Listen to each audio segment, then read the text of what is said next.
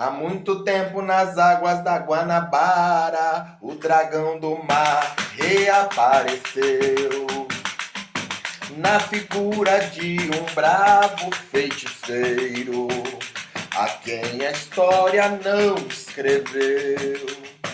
Conhecido como navegante negro, tinha dignidade de um mestre-sala Você que está aí ouvindo a gente nesse podcast, eu tenho uma pergunta para te fazer. Se você sabia que a Marinha Portuguesa tinha um, tinha um castigo, o hábito de castigar os seus marinheiros, os seus marujos, com chibatadas? Você sabia disso aí, bebê? Caramba, a Marinha Portuguesa, é? Mas o que, que tem a ver a Marinha Portuguesa, a chibatada e a música que o Mesquita cantou? Tô meio perdido agora.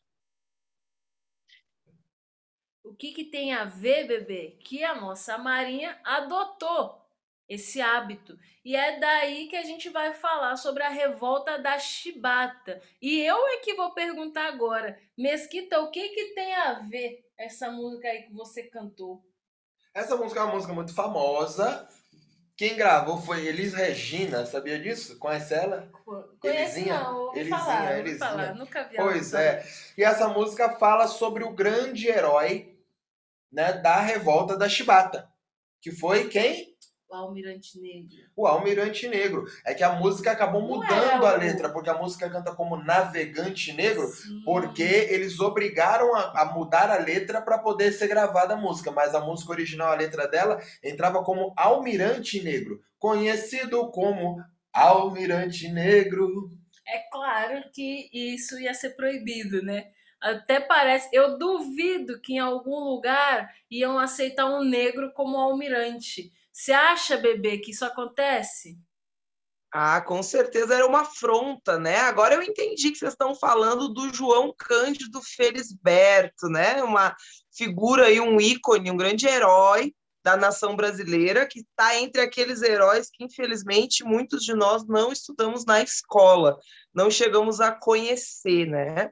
Então, essa história começa aí a, a, tomar forma em 1910, que tinha a chamada Marinha Preta, né? A Marinha, ela era composta por muitas pessoas, por muitos homens negros. Então ela também ficou conhecida como Marinha Preta, certo, Chayane?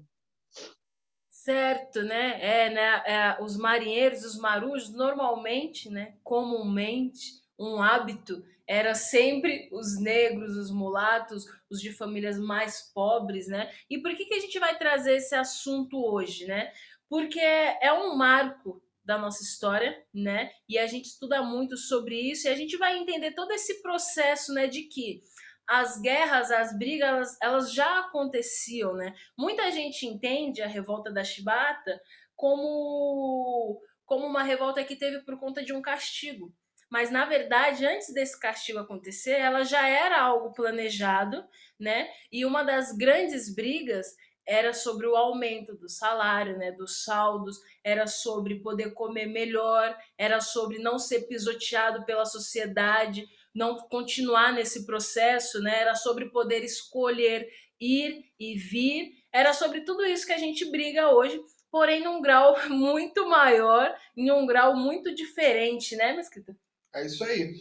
O que acontece é que o, durante uma época o, a Marinha ela estava falida, né? Ela não tinha uma grana, era, era uma instituição meio que abandonada. Então eles juntou, juntou-se, né? juntou-se a alta aristocracia brasileira, né, para poder conversar entre si e organizar sobre uma maneira de levantar a Marinha. Por que levantar a Marinha? Além da ideia de levantar o orgulho da nação, né, com relação às Forças Armadas, eles ainda fariam isso botando um plano de carreira para os próprios filhos, para os sobrinhos, para os netos, para os familiares, porque até então você só podia alcançar os cargos altos, né, de oficiais na Marinha sendo branco e sendo de uma família boa, você tem que ter vindo de uma boa educação.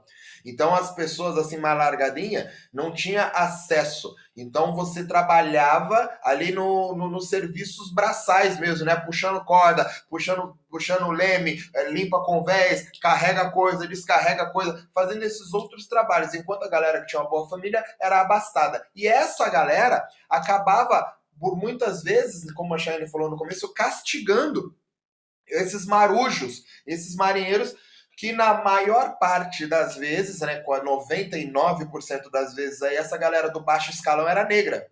Era, o povo preto estava lá. Então eles castigavam, porque eles se davam ao direito na Marinha de manter ainda é, resquícios da escravidão.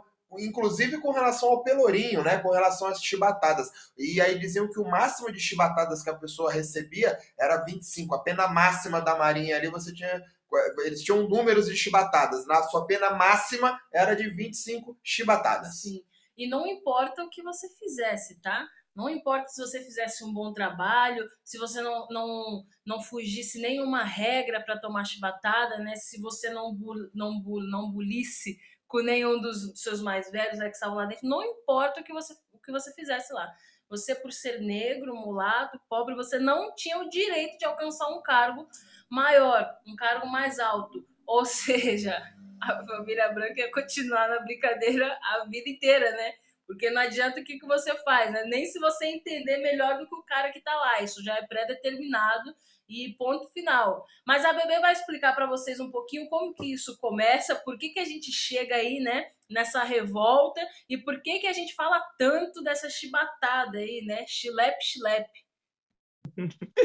Bom, inclusive, essa questão das famílias brancas colocarem os seus filhos ali para terem cargos altos, acontecia o contrário também nas famílias mais pobres, né? Onde era uma, uma ameaça ali. Falar, ó, se você não fizer nada direito, aí se você não conseguir dar certo, eu vou te colocar na marinha. Né? Então era ali o último recurso mesmo. E a gente está falando aí de 12 anos pós a abolição da escravatura. Então é algo muito recente ainda. Se hoje a gente já sofre com os resquícios, com tudo, né, que ficou aí dessa desorganização que foi a abolição da escravatura, né? Nossa sociedade é completamente influenciada até hoje. Imagina 12 anos após a abolição era tipo muito recente, né? Acho que tinha pessoas que nem tinham entendido ainda que a escravização tinha terminado. Então, tinha terminado naquelas aspas que a gente fala até hoje, né? Terminou, porém, ainda tinham situações como essa aí das chibatadas. Mas o que, que aconteceu? Lá em 1910, né, o governo brasileiro decidiu que eles iam reformular a Marinha, como Mesquita falou, como as famílias mais nobres ali gostavam né, que os seus filhos tivessem cargos, tivessem patentes. Então, foi feito todo um esquema ali para que a Marinha fosse reformulada e isso trouxesse mais pompa ali para a Marinha, né? Porém, só para os que estavam acima, lembrando, né? Não tem nada a ver lá com os marujos, os marinheiros do baixo escalão. O que, que eles fizeram?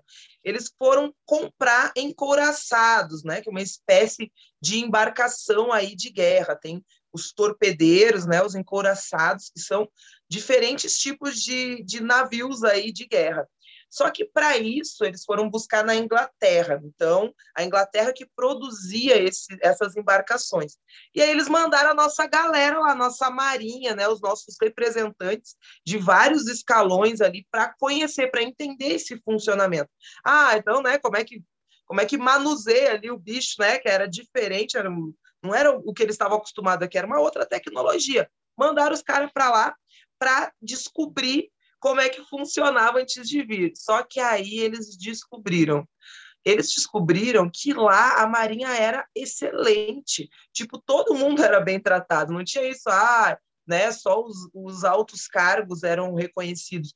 Todos eles eram reconhecidos. E aí gerou ali já uma situação meio estranha, né? Os nossos marinheiros ali os, os lá de baixo se olharam, pensaram, conversaram, né? Pô, como que aqui os caras são tratados que nem herói, lá a gente está levando chibatada ainda, o que, que é isso?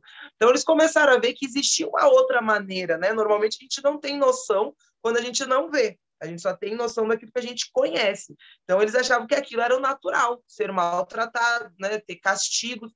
Aí ali aonde era para realmente reformular a Marinha, né, para trazer os encouraçados para o Brasil, para eles evoluírem a Marinha, começou uma revolução, porque daí eles começaram a ver isso e já trouxeram de lá essa ideia. Dentre eles estava o João Cândido, né, o nosso almirante negro, ele estava lá e ele foi um dos caras aí, o cabeça, né, o principal que fermentou ali as ideias, né? Cutucou um, cutucou outro, tá errado, né? Nós estamos lá apanhando os caras que estão numa boa, por quê?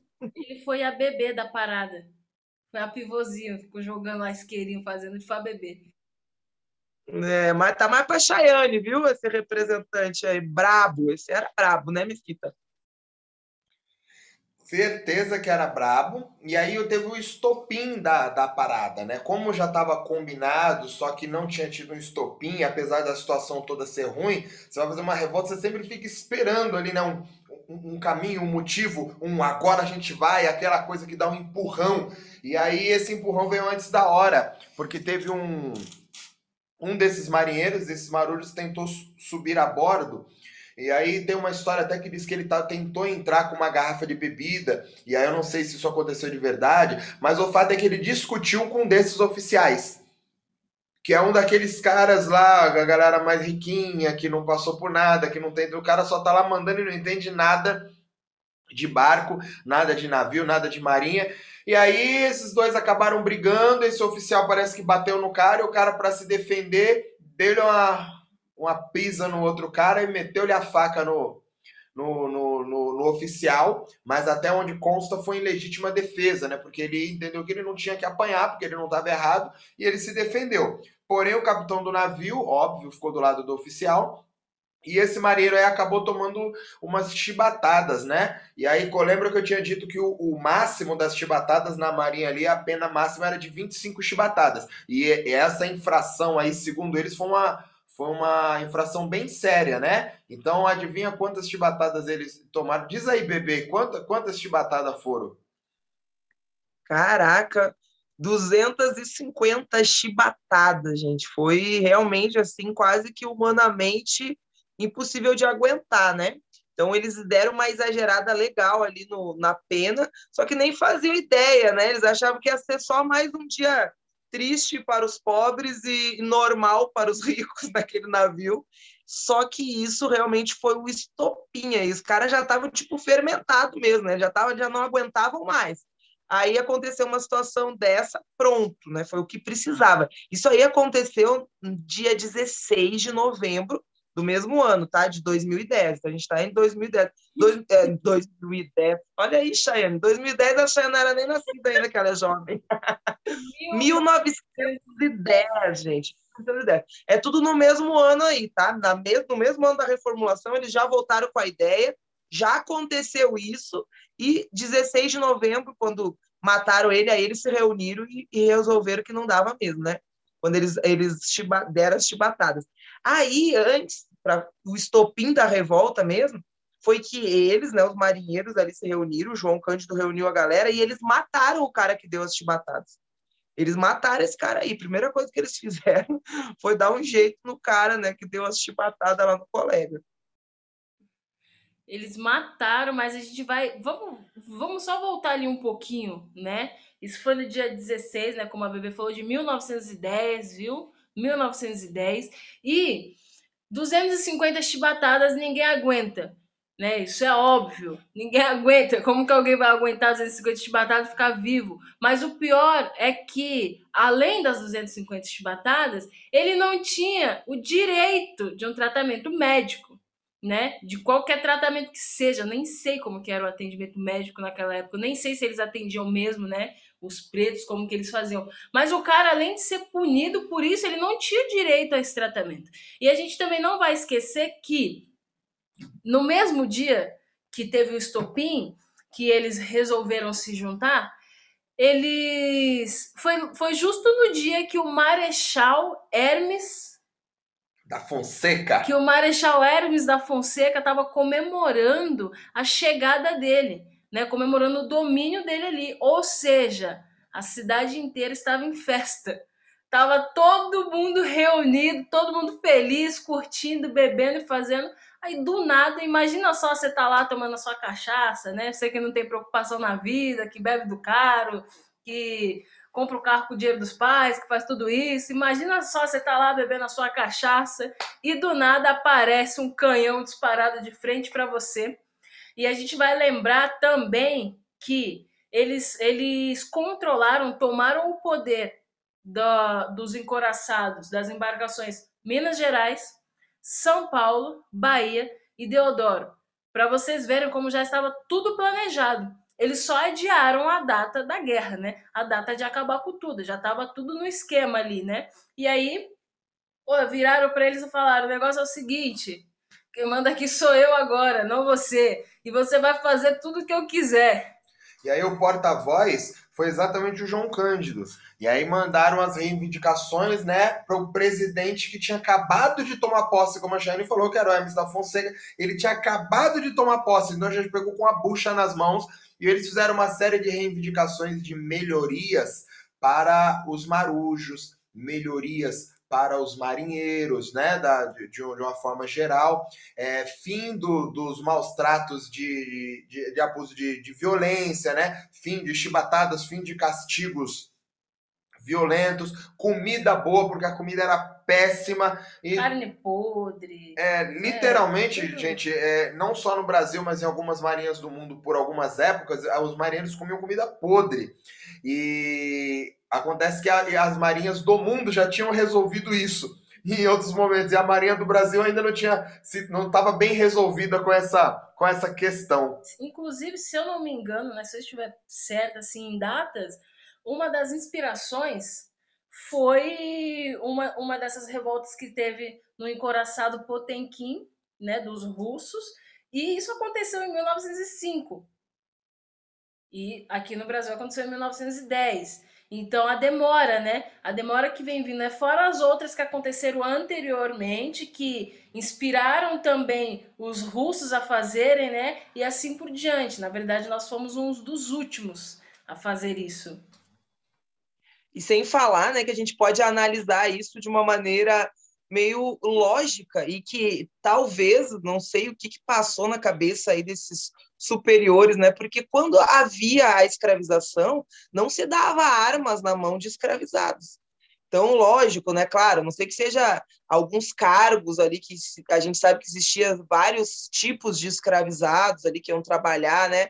Às vezes até de capanga, tudo bem. Mas no modo geral, Aqueles caras que ficavam lá na colheita, apanhando o dia todo, eles não tinham acesso a armas, a nada que pudesse ter uma revolta, de preferência, né? Agora, eles pegam a marinha, eles dão os, os navios de guerra mais potentes aí do mundo na época na mão dos caras que eles dão chibatadas. Então era meio óbvio que isso ia acontecer, né? Talvez eles não contassem com a astúcia do João Cândido em organizar essa galera, né? Porque, pô, você, você chibata o cara, bate, maltrata, não, né, não dá comida, não dá nada de bom ali, só coisa triste na vida do cara, e aí bota um monte de arma de guerra na mão desse cara, o que, que ele vai fazer? Ele vai se revoltar contra você, né? Eu não sei em que momento que eles não perceberam que isso podia acontecer. E aí, então, essa essa parada das 250 chibatadas aí que aconteceu foi no dia 16, né? Dia 22 para o 23, naquela noite de 22 a 23, que foi aí, tinha sido a posse né, do Marechal Hermes, nessa noite que eles tomaram esses encouraçados e na Baía de Guanabara, né, se posicionaram aí de frente, inclusive, para o Palácio do Catete, que é onde ficava né, o governo, porque o Rio de Janeiro era a capital do Brasil, certo, gente? Isso é muito interessante que a Bebê falou, né? Falou, pô, até parece, né? O doce batata no cara o dia inteiro, que será mesmo que ele não vai virar isso contra mim? Mas o que acontecia, gente, é que eles julgavam os pretos, os mulatos, eles julgavam os escravizados como incompetentes, literalmente. Eles tratavam como burros, como pessoas que não estavam entendendo nada, que estavam ali só para servir. Então eles não precisavam pensar nessa possibilidade. No inconsciente deles ali, no consciente, no inconsciente já estava muito trabalhado para fazer isso, muito trabalhado para rebaixar ele, né, e fazer. E, inclusive em alguns podcasts a gente comentou sobre isso, né? Sobre o que, que o negro carrega dentro de si. Fala, pô, eu tô a vida inteira, várias gerações, toda a minha família, meus ancestrais, eles têm esse mesmo pensamento ali, de que você tá sempre sendo rebaixado, você sempre não presta, você sempre não consegue, sempre não faz. E isso é, era muito comum. Esse tratamento era muito comum. Quem vem depois e vem ali desde pequenininho recebendo isso, entende que isso é uma verdade. E realmente vira uma verdade quando você não mostra o outro lado para a pessoa, né? E aí é aí que surgem os super-heróis, como esse como o Almirante Negro, né? Que entende, fala, não, aqui eu consigo sim, e agora a gente vai virar esse jogo, né? E dentre os pedidos também, que o Mesquita comentou, um, um dos que tivemos foi a. Como que fala quando manda embora? Demissão, né? Manda é, embora, tá fora, é, tá fora. Um dos pedidos foi a demissão, vermelho. a demissão desses oficiais que maltratavam eles, que não conseguiam se controlar. Foi um dos pedidos deles também, porque apesar de achar que poderia dar certo ou não, eles acreditavam que mesmo se desse certo, esses mesmos oficiais podiam se vingar deles. Né? E aí foi ao contrário que aconteceu. Eles aceitaram, na verdade, por medidas estratégicas que por medidas estratégicas, né? Porque estava acontecendo ali o Marechal chegando, né? Fazendo tudo isso, eles, eles aceitaram.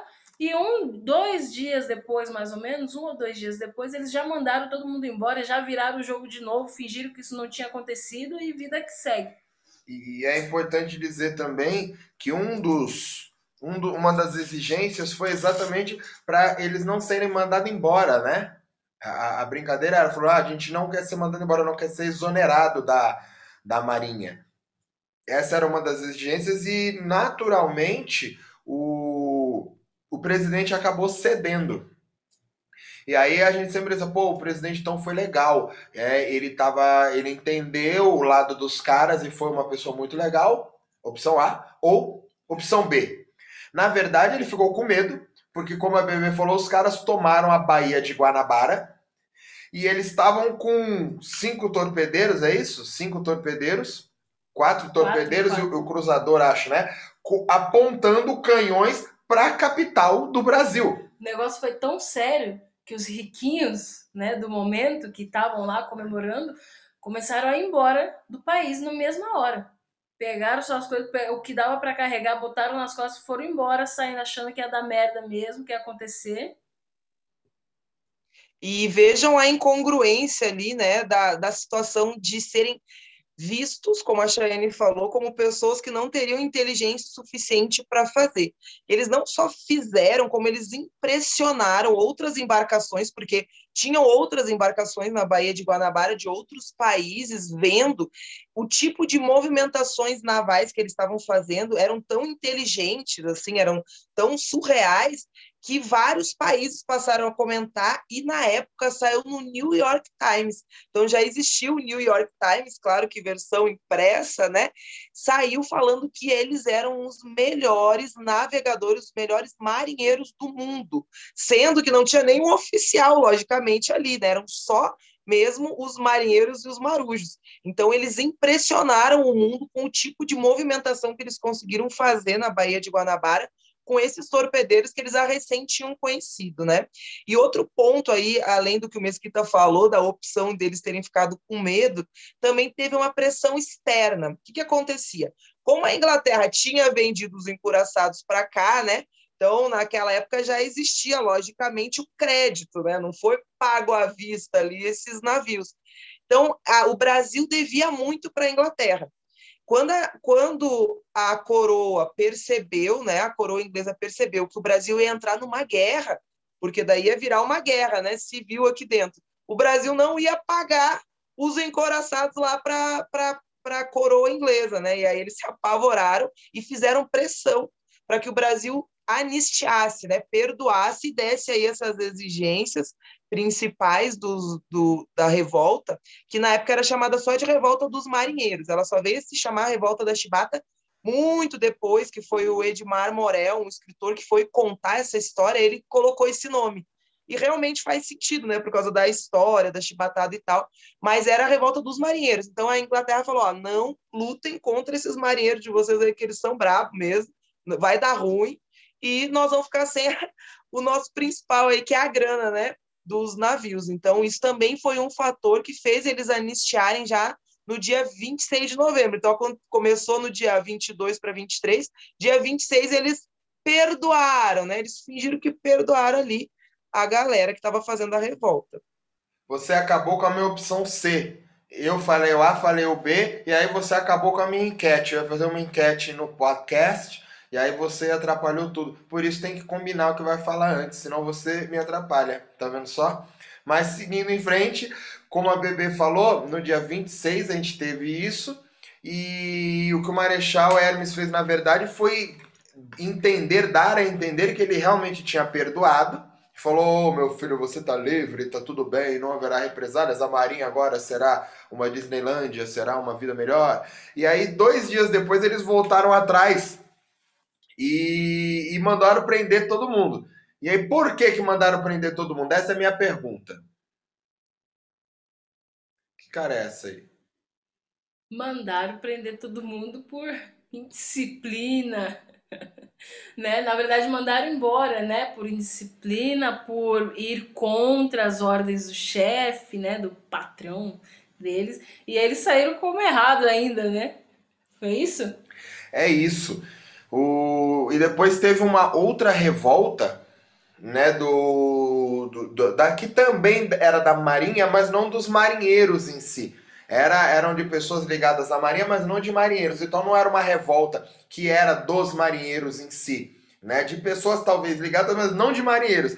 E foi uma revolta contra o governo e etc. Ele tentou derrubar, inclusive, a alta cúpula da Marinha. Foi um negócio bem, bem sério, que não deu em nada. E aí, o que acontece? O próprio João Cândido foi, se colocou contra essa, essa revolta. Ele falou que essa revolta que eles estavam fazendo não representava em nada a classe dos marujos e marinheiros que trabalhavam mesmo efetivamente na marinha. Eles estavam usando o nome, porém eles não estavam lutando pelos ideais e, e pelas causas, né? E era uma revolta que estava vindo logo após, logo após essa revolta que eles tinham feito, que até então supostamente tinha tido sucesso, certo? E, e ele se ofereceu para ir lutar contra os caras. Ele falou: não, eu vou lá, me dá umas, uns estilinhos, umas pedras, eu vou lá, eu brigo com os caras, me dá um taco de, de, de beisebol, eu vou lá e eu brigo. Ele se ofereceu. E mesmo assim, o governo acabou sacaneando ele. E aí existe um outro lado que diz que, na verdade, não houve uma revolta, houve um bode expiatório. Eles implantaram uma suposta revolta para poder incriminar o João Cândido e os outros cabeças dessa primeira revolta, porque até então eles não tinham como voltar atrás numa anistia que eles tinham feito porque tinha sido feito em documento. Eu não tenho como voltar atrás. Porém, se esse cara começa a fazer arruaça e instigar todo mundo contra o poder público, eu tenho o direito de prender esse cara. Então diz uma segunda versão que na verdade o governo plantou isso, certo, Vanessa? É isso. Isso já foi dia 9 de dezembro. Então, ali, dia 26, eles foram anistiados. Dia 9 já surgiu essa revolta aí, que era dos fuzileiros navais, né? E aí, beleza, teve toda essa questão aí do cara, pô, ele tava contra a parada e mesmo assim não rolou, né? Não, não teve como, né? Eles encurralaram ele ali, falaram que ele foi a inspiração dos caras e prenderam ele e mais 17 né, 17 homens ali que estavam juntos na revolta, né, no, na noite do Natal, ali, 24 de dezembro, então final do ano, né, de 1910, tá, que não tem nada a ver com 2010, eles foram presos numa cela bem pequena, esses 18 homens, né, e ficaram ali respirando o cal daquela cela e sem comer. Então, durou três dias só essa prisão, porque 16 morreram nesse, nesse, nesses três dias, né? Não aguentaram ficar respirando ali, só sobreviveram dois. E dentre eles, o almirante negro sobre, imagina o ódio dos caras, né? Tentaram de tudo para acabar com ele. Colocaram numa cela lá, respirando cal, não tinha ar direito, não tinha comida, e o cara sobreviveu de novo, não teve jeito, ficou lá inteirão. Só que o que, aconteceu? Como ele viu esses 16 morrerem, né? Ele, ele esteve ali dentro. Imagina você ficar preso com pessoas morrendo ali do teu lado e não ter direito a nada, né? Deve ter sido bem, bem traumatizante. E aí eles alegaram que ele estava maluco. né? Porque ele começou a ouvir vozes, é lógico, qualquer pessoa ficaria mexida numa situação dessas. E aí mandaram ele para onde? Para o hospício. Olha só, né? O negócio não para, né? A perseguição ali sempre vem.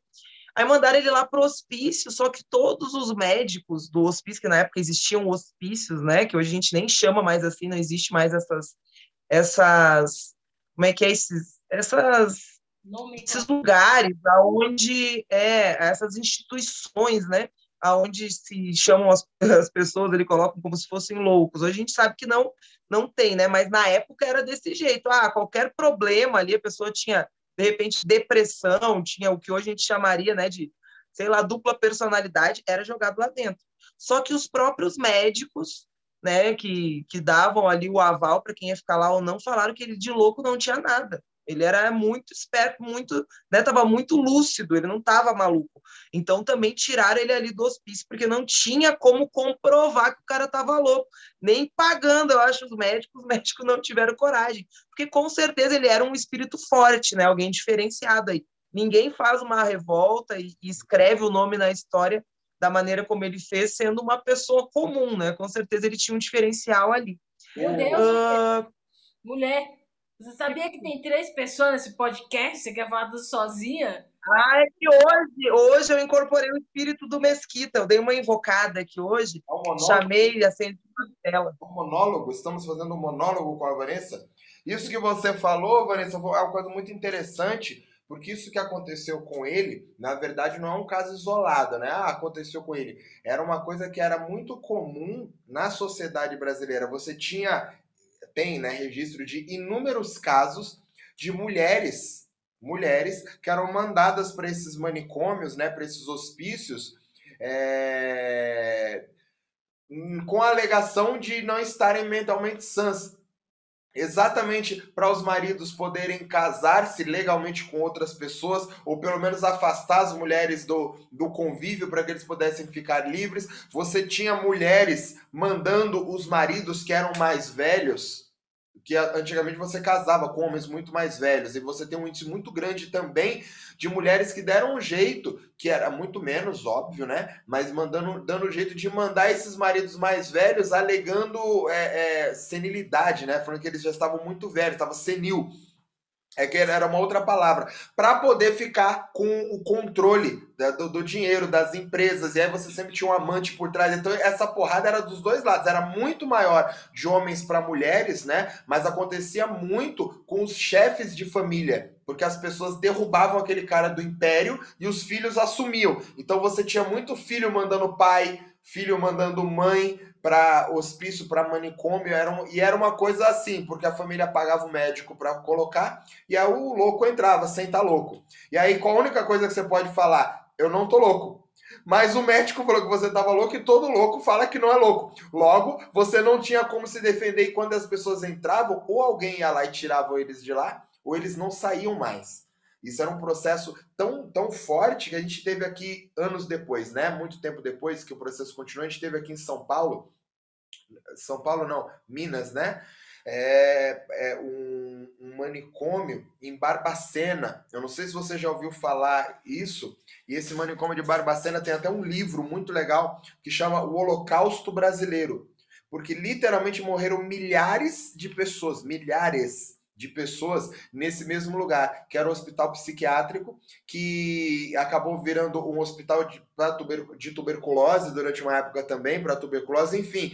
E eles mandavam as pessoas para lá. E aí eles fizeram centenas de experimentos, centenas de coisas, e quando você entrava lá, você não saía mais. Quando descobriram que estava sendo feito, ficaram horrorizados, e aí dizem que é o holocausto brasileiro. Isso aconteceu em outros lugares também, mas a própria Netflix fez uma série que chama American Horror History. Você não assiste terror porque você é fresca, Vanessa. Mas é, é uma série bem legal. E aí elas têm várias temporadas. Uma dessas temporadas fala exatamente de um lugar desse um, um, hospício desse, um manicômio desse, onde a, os caras, porque ninguém, a família botou lá, a família não se importava. Então era esse lugar onde eles faziam diversos experimentos de diversas maneiras diferentes, inclusive pós Segunda Guerra Mundial, dizem que muitos cientistas alemães que saíram fugidos da guerra acabaram vindo para a América do Sul exatamente para trabalhar nesses lugares, que era um lugar onde eles podiam continuar os experimentos deles para fazer descobertas, enfim. É, só, foi só uma abertura aí no, no que a gente estava falando. Voltando então na história, o João Cândido foi declarado louco. Depois, os, os próprios é, responsáveis do manicômio acabaram entendendo que ele não estava louco e eles mesmos acabaram libertando ele, sem nenhum ordem judicial, sem nada. Falou: esse cara tá são, ele só tá tendo coragem de falar o que os outros não estão falando, galera. Vamos ouvir o rapaz aí. E aí, continua daí, Vanessa, que eu te vou deixar. Anne, vai dizer? Não vou, não. Eu vou só contar aqui pro pessoal que sobre o cara das 250 chibatadas, para a gente não esquecer tá bom? Que o nome dele é Marcelino Rodrigues Menezes, ok? Quem quiser dar uma olhadinha aí, vocês têm agora referência. E a Vanessa pode continuar essa parte aí, porque apesar dela falar muito, ela fala muito bonito. Ah, agora eles querem me ouvir, viu? O dia que é o Mesquita que fala 80 minutos, ninguém fala nada. A bebê começa a falar, eles brigam. Eu tô vendo isso daí, viu? Me defendo aí, viu, povo? Coloque nos comentários aí que eles são malvados comigo. Já falei isso, só sofro. Bom, foi isso, né? Só que e depois de, só que eu não sei depois de quantos anos que veio o julgamento. E aí ele ficou dois anos preso, é isso, Mesquita? É isso. Dois anos preso e aí depois acabaram tendo que libertar de novo, né? Porque não, não tinha muito o, o que fazer, não tinha como ir contra, porque contra fatos não há argumentos, né? Por mais que você tente criar situações, você sempre fica preso. Mas continue aí, que mais? E aí, realmente, depois dessa prisão, ele, ele foi preso, ele ficou mais dois anos preso, ainda por essa revolta, não a da Chibata, porque essa foi anistiada, por causa dos fuzileiros navais. Então, ele foi considerado como, como culpado. Então, ficou naquela cela lá, não morreu, foi para o hospício, o hospício não estava louco, saiu, foi julgado, ficou preso, e aí realmente eles conseguiram tirar as forças dele, né? E nisso o Brasil todo já conhecia, inclusive como almirante negro. O que a gente falou no começo que era uma afronta, né? Porque esse, esse cargo é altíssimo, ser um almirante. Nunca um negro chegaria nessa patente.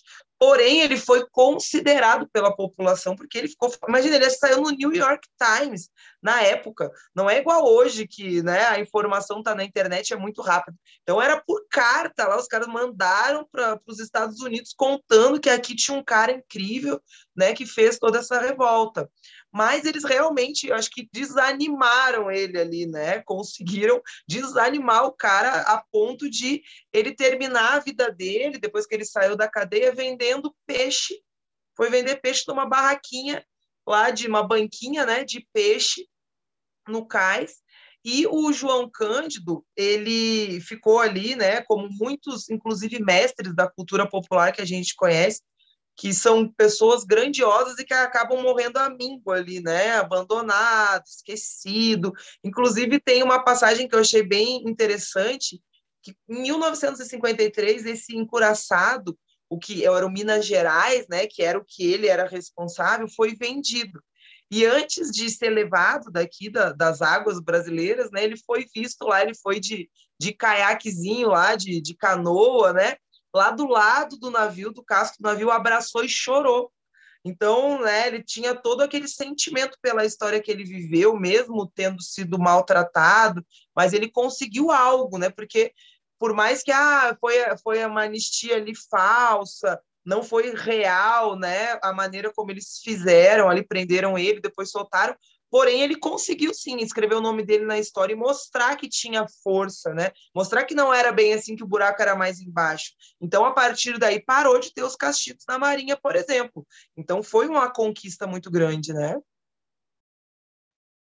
Sim, foi. E você vê que coisa legal, né? Ele acabou morrendo a míngua, como você falou, todo esse processo, mas, mas ele foi condenado correto? Ele foi preso, ele foi condenado, mesmo injustamente. E aí, claro, lógico, a Marinha acabou percebendo depois, um pouco depois, falou, cara, Alguém viu lá, falou, cara, alguém já leu isso aqui? Os caras falou, o quê? Tá escrito aqui que esse cara fez isso aqui, mas não tem muito sentido, assim, como é que ele pode ter feito isso se ele fez outro? Eu acho que tá meio errado.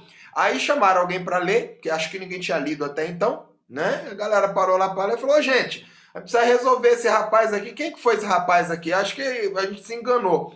E aí a Marinha acabou dando o, o perdão tem um nome isso daí, eu não sei como é que chama, mas ele foi perdoado, foi condecorado, inclusive recebeu o perdão oficial da Marinha, né? É, foi um pouquinho depois. Ele, ele morreu em que ano, bebê, hein, Chayane, que ele morreu? Poxa vida. 1969 ele morreu. É, então, tranquilo, porque você vê, foi um pouquinho depois, mas acho que deu tempo, porque ele morreu em 69 e aí ele foi ser, recebeu o perdão em 2008, né? Eu acho, acho que é tranquilo. Acho que foi, foi bem, bem, bem fácil. Deu, ele, ele deve ter ficado feliz. Né? Deu para aproveitar, ficou deu feliz. Aproveitar. Ficou deu. feliz. É, para quem acredita em vida após a morte, de repente ele aproveitou ali, né? E ele recebeu, durante esse tempo, depois que ele saiu da cadeia, que eu esqueci de falar, um apoio do governo do Rio Grande do Sul, porque ele era gaúcho, viu, gente? Como eu. Tinha que ser, né, gaúcho? Então ele recebia esse apoio aí do governo, tipo ali um, uma bolsa, né? era o Leonel Brizola que concedeu na época, isso já no final da vida dele. E aí, em 1969, ele morre de câncer, ainda com essa condenação aí, com essa tristeza, né, de ter sido condenado por algo que ele não fez. É isso. Então acho que por hoje deu. Galera, essa foi a história da revolta da Chibata, que não fala de samba de roda especificamente, mas fala sobre algumas das pessoas como João Cândido que, que inspiram todos nós e com certeza fizeram com que o samba de roda hoje fosse possível, né? Brigando pelos direitos principalmente do, do povo preto lá atrás, né? Fez as pessoas que estavam no poder de uma maneira ou de outra olharem para as pessoas pretas e saber que você tem que respeitar, porque se você não respeitar, não é que a gente vai dar tiro de garrochinha e ferrujada, não. A gente vai dar tiro de canhão. É outra parada, né? Sim. Lembrando também vocês, né, que nós estudamos samba de marujos, de marinheiros. Nós temos um podcast falando sobre isso, então isso também entra um pouco né, com a nossa história, um pouco não, entra muito. Como diz o Varão, isso é de grande valia. Então tá aí mais um pouquinho da história né, de um ou de uns dos nossos marujos, dos nossos, mar... dos nossos marinheiros, dos nossos ancestrais aí, certo? E, certo, e se preparem que a gente vai fazer um novo quadro, viu, galera? A gente já tem as nossas músicas aí rolando com legenda, a gente já tem os podcasts. A gente já tem alguns cordões, né? Tem alguns cordões, a gente tá fazendo, mas vai vir um quadro novo aí mais bem produzido, uma coisa muito legal, tem novidade vindo aí, então se preparem, fiquem de olho, mandem o nosso, nossos vídeos, nosso canal do YouTube para as pessoas. A gente tem muita vontade de fazer lives ao vivo no YouTube para a galera e a gente não consegue porque a gente não tem nem mil inscritos. Isso é uma vergonha, é uma vergonha não ter mil inscritos. Eu todo dia estou fazendo podcast para essas pessoas. Vocês têm ideia do trabalho que é fazer podcast todo dia? E aí não tem nem mil pessoas lá. Isso é uma vergonha. Então, por favor, nos ajudem. Clica no negócio, como é no, no botão do curtir, nesta, nesse negócio se inscrever. do. Se inscreve, gente. Se inscreve nessa jossa, porque está atrapalhando muito. Se inscreve, dá o negocinho do curtir e manda para as pessoas. Fala, gente, dá uma olhada lá. Ah, mas eu não gosto de samba. Então se inscreve lá e não assiste. Inscreve gente nisso aí, ok? Então acho que é isso. Valeu, obrigado. Fui.